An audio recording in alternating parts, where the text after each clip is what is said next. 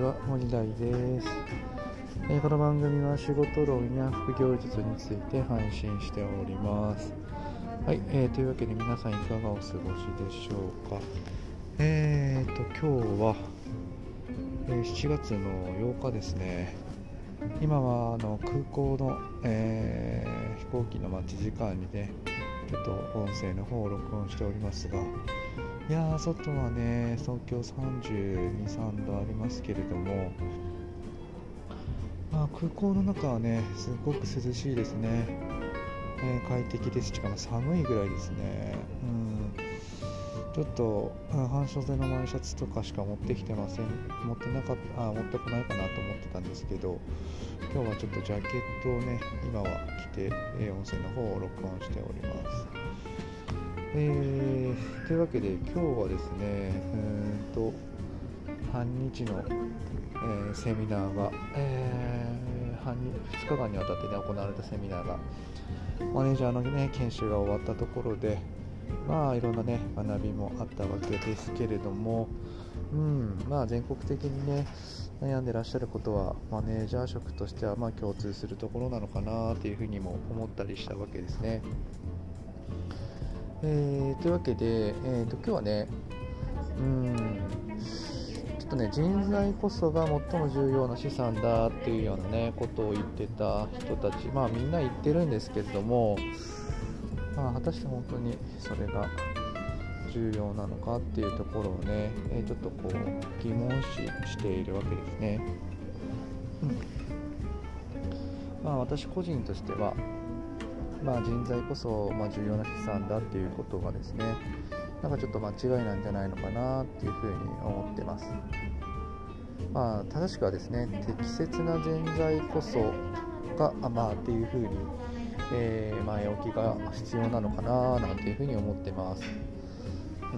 んまあ、誰でも彼でもね大切な人材なのかと言われたら、まあ、もちろんね、えー大事なんだけれども、うん、っぱりそこにね前提条件として適切なっていうのをね一つ加えたいなというふうに思ってます。えー適切なっていうことをねもうちょっと解像度よく説明していくとですね、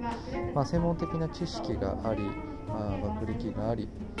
業務経験よりも、まあ、性格や基本的な、まあ、基礎的な能力によって決まるっていうような感じなのかなっていうふうに思うんですね。なので専門的な知識や学歴や業務経験っていうことが、まあ、適切な人適切なえー人材だっていうふうには、まあ、あまり定義づけるんじゃなくって、まあ、性格や、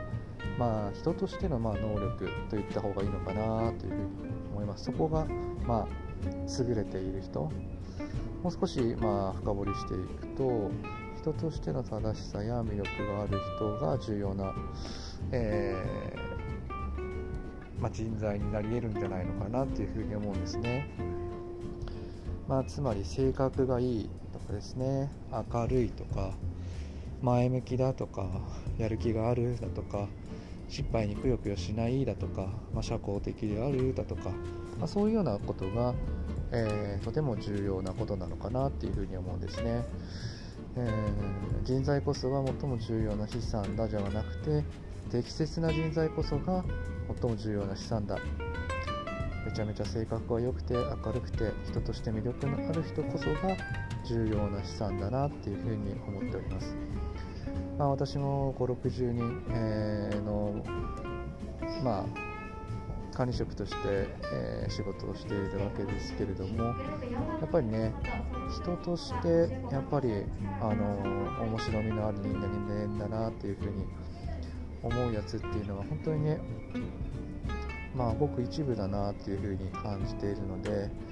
っぱりそういう人材をね、えーやっぱりトップマネージャーに引き上げていくというような教育ってことを、まあ、していってあげなきゃいけないのかなというふうに思っております。えーはい、えーというわけで今日はですね人材こそが最も重要な資産だというのはちょっと間違いだよというようなね話をさせていただきました。はい、えー、私の作っている、えー、ブログや SNS この音声配信では、えー、仕事論や副業術について配信しておりますので、えそちらも参考にしてみてください、えそれではまたお耳にかかりましょう。またね